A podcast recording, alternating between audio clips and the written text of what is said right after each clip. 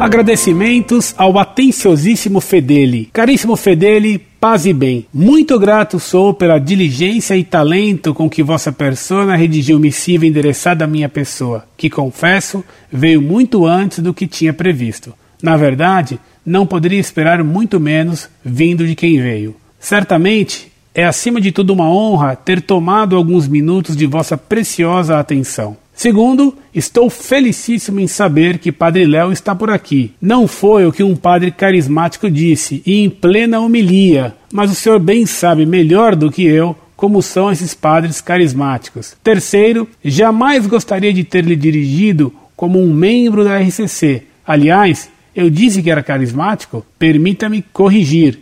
Se o fiz, mil desculpas. Não foi esse o meu intento. Na verdade, não sou e não gosto. Então, deve estar o Sr. Fedeli pensando, aspas, o que esse Farinácio quer?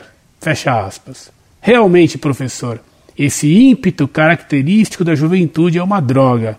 Sem o programa do Jô, porque aí seria overdose. Mas penso eu, o que nós leitores desse magnífico site gostaríamos de ver são soluções. Se a RCC é um problema, professor, e visto que vários membros do clero encontram-se inseridos, o que propor? Aspas, quando se examina algo ou alguém, deve-se considerar em primeiro lugar os erros e defeitos desse algo ou desse alguém. Fecha aspas. Metodologia interessante, mas o imenso ignorante que sou, muitas vezes não tenho destreza ou precisão em diagnósticos. Ignorante sim, mas nunca discutiria ou mostraria carta endereçada à vossa persona a outro remetente. Ah, me lembrei, realmente preciso melhorar minhas missivas, como já dizia minha professora de português. Quanta contradição!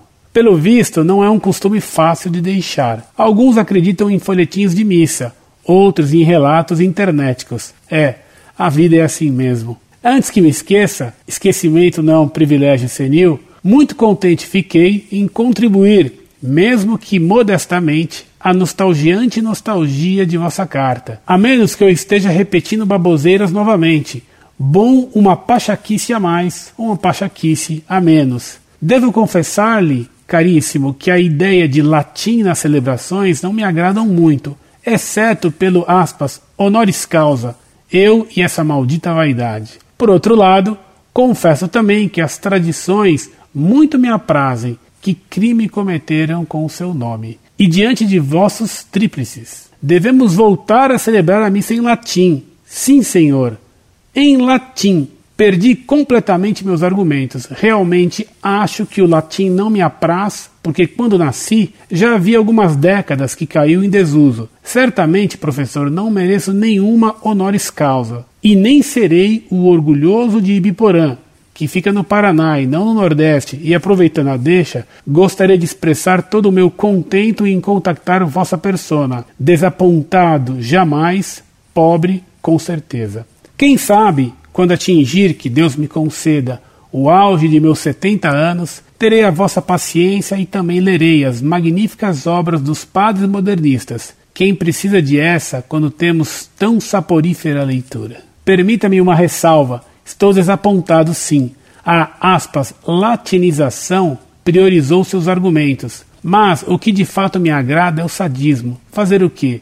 É esse o gosto da incompreensão, ignorância e falta de lógica da juventude de hoje em dia. E valha-me Deus que essa juventude tenha ao menos o bom senso de estudar latim. Professor, desculpe-me tomar seu tempo mais uma vez. Espero que me contate novamente e, por favor, não esqueça das soluções, hein? Ainda que este seja um assunto secundário nesse nosso diálogo léxico. Um amicíssimo abraço do seu já amigo Farinácio, mais que apelido simpático. PS. Relendo minha primeira carta agora, nem acredito que alguém teve coragem de respondê-la. O que um nome legal não faz pela gente. Desculpe a arrogância, ao menos foi de utilidade. PS2. Desculpe a arrogância, ao menos foi de utilidade pois o real intento era estabelecer contato. Por favor, não me leve a mal. Escusas pela falta de criatividade, mas ao menos funcionou. PS3, tenho muito a aprender.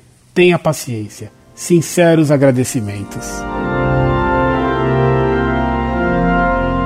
Muito prezado Salve Maria. Sua carta me alegrou porque você voltou bem humilde e a humildade arranca o perdão e a graça de Deus. Como então recusar-lhe minha compreensão e minha amizade? Gostaria muito de encontrá-lo pessoalmente, pois a virtude manifestada em sua carta o fazem muitíssimo mais estimável do que seu simpático nome. A solução para restabelecer o latim é o restabelecimento da missa de São Pio V.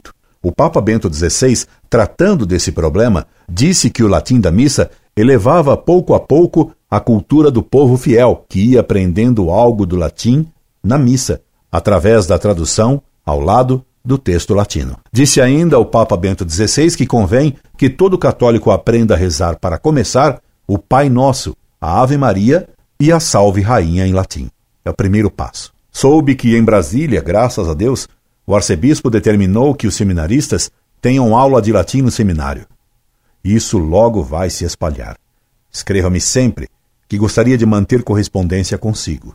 Um forte abraço. Incorde Jesus Semper, Orlando Fedeli.